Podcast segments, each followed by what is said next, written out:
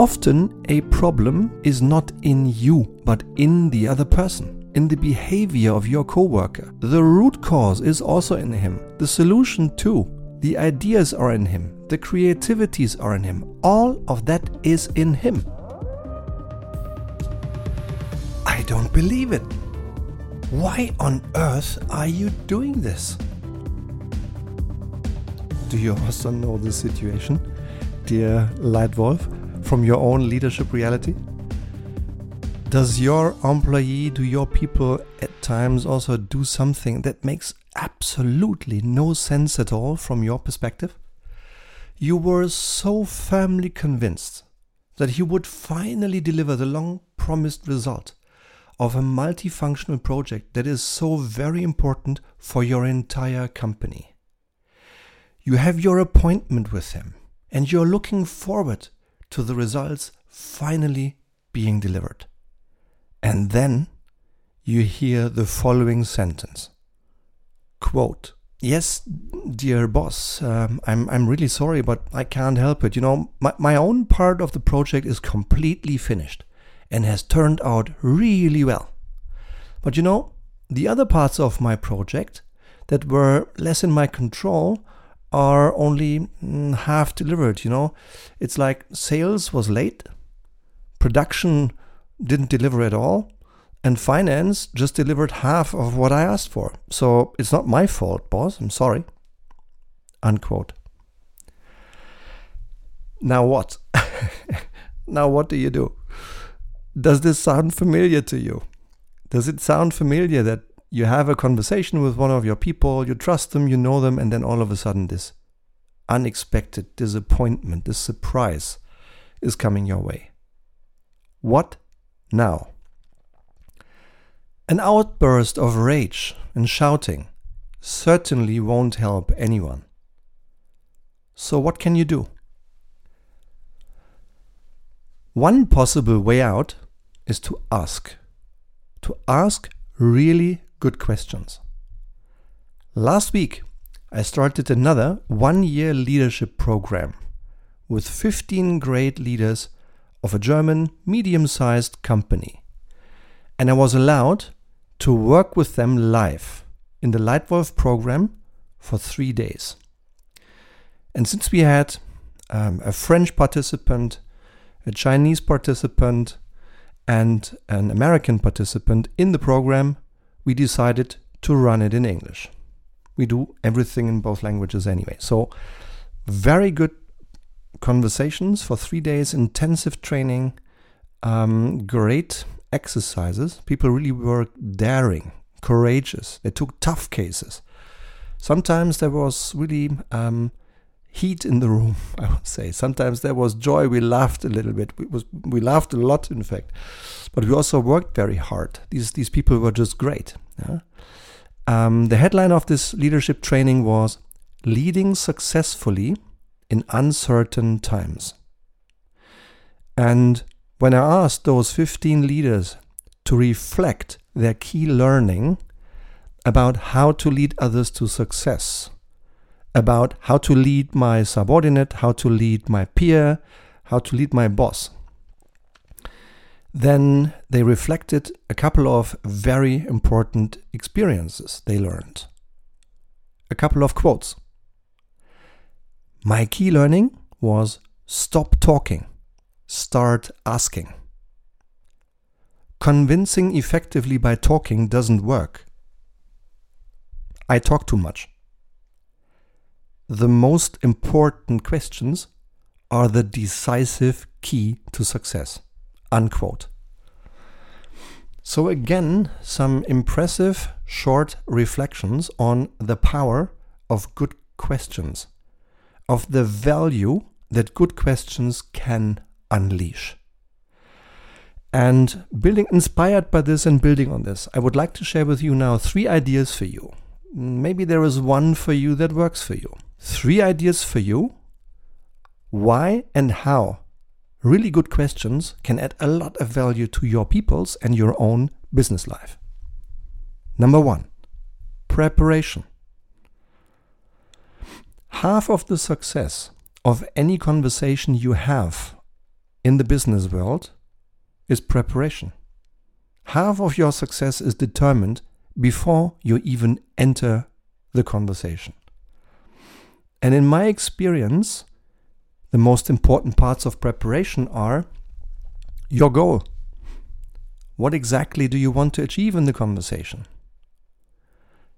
What does success look like for this conversation if it was really successful? Anticipate. You know your people. You know your subordinates. You know your boss. You know your peers. Prepare. Anticipate. What do they think and feel about the topic, about your theme, before they enter the meeting? And I think there is at least two different levels of preparation that you can do if you feel it's worth investing the time. I, I certainly recommend it. It's content preparation and mental preparation. Content, prepare your goal. What is success for this conversation? Content, triggers. What are the triggers of your partner in the conversation? What motivates her or him in business life? And what is your best question? What is your most important question? You can prepare all this. Write it down before the conversation. And think, secondly, mental preparation. A lot of a successful preparation is the way we think, the way we use our mind, the way we ensure that we lead our mind rather than our mind leading us. So, in just ahead of a tough conversation, I should not think, oh, how, how, how difficult this, this is going to be. No. This will be a really good conversation. This will be successful. You are well prepared. So that's the mental mindset, the mental preparation. Yeah? Visualize the outcome, the last minute of this success or this, this conversation having been successful, having gone well. Visualize it. And then you'll see how much mental energy this gives you to start and to finish on a successful note. So, therefore, how to you really use good questions to create value? Tip number one prepare, including your most important question. Tip number two ask questions and shut up. Shut up. It's amazing. It's amazing to me to see one common learning across almost all leaders I've had the pleasure to work with. Over the last 12 years, I have done many projects in strategy, in change, and many also in leadership.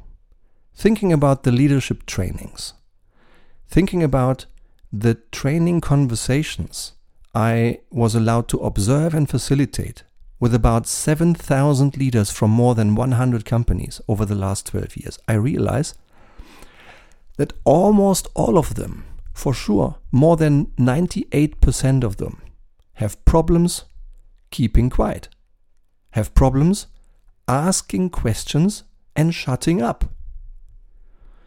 It's amazing. It's almost everyone. Some don't even realize how much they talk when I observe their conversations and I time out of those 10 or 15 minutes, who talks how much? They playing themselves as leaders and, and line managers, and their subordinates, or their boss, or their peers, their partner in the conversation. Then some of us are truly surprised when I tell them, look, in this conversation, you had about 80% airtime you were speaking 80% of the time and your partner only 20%. So some don't even realize how much they talk. Many notice. Many already start the debriefing, and I always ask them to debrief first themselves. Many already start kind of lowering their head, saying, Oh gosh, I think I talked too much. And so they notice already before we debrief the learning um, but they don't know how to change this behavior. So, why do good questions create value? Why is good listening so important? One of the answers, I think, is very simple. Often a problem is not in you, but in the other person, in the behavior of your coworker. The root cause is also in him. The solution too. The ideas are in him. The creativities are in him. All of that is in him. And in order to develop them, to unleash them, you have to let them out of him. And for that to happen, he has to talk, not you. And he has to talk about exactly the most important things that are relevant to your common success that he is supposed to deliver but hasn't delivered. He must do the talking, and you must keep quiet. Listen, and really listen. So, my tip number two ask questions and shut up. By the way, if you also want to learn, if you want to get specific tips, my very best leadership tools and examples of really good questions, if you want to apply them and learn them for an entire year in an exchange with myself and other Leitwolf Academy participants, then please take a look at the Leitwolf Academy. Leitwolf Academy is a high quality e learning based leadership training. For one entire year, you get my very best tools from 30 years of practice, 6 courses, 45 compact, short learning videos, assignments, tasks, learning controls, a certificate, and 6 times per year live group coaching with me. If this is interesting to you, please have a look at the podcast description in the show notes or on our website. So, my tip number two how to really get value out of conversations and value out of your partners. Ask important questions and shut up. And three, understanding correctly enables good action. Only when you know why the other person does what he does, why she or he does what they do, and not what makes more sense, not, not what's right. Only then, only when you see the real barriers, only then you can decide and do the right thing. This increases your success. It saves time. It strengthens your trust in each other. And many other good things will happen as a result of you asking real questions, important questions, and listening. That's why good questions create value. So, in summary, three ideas for you how to get value out of conversations. One, prepare. Two, ask questions and keep your mouth shut. Three, understanding correctly enables really good action. So I hope you enjoyed this podcast today. I hope there was at least one little tip or nugget for you that's worth reflecting, maybe worth trying in your daily life. If you'd like more tips on leadership and on strategy, then please subscribe to this Leitwolf podcast. Every single week, we are sharing one new piece of content from current reality, from current themes in your business world, maybe from your questions. A couple of Leitwolf themes and titles have already been inspired by you, the Leitwolf community. It's now a five digit audience every single time.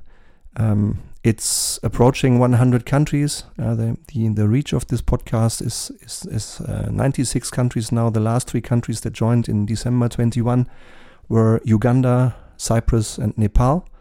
So it's global, and uh, if you have a question that's relevant to you and unanswered in the Leitwolf podcast so far, please let me know. Drop me an email. And if you would like to do me a small favor, I would really appreciate that. Then please be kind enough to give me just one sentence of written feedback on the Leitwolf podcast in your podcast app. This would help me tremendously. Yeah? So, thank you very much for your time. Thank you for your attention today. I look forward to welcoming you again soon here in the Leitwolf podcast. Thank you. Your Stefan.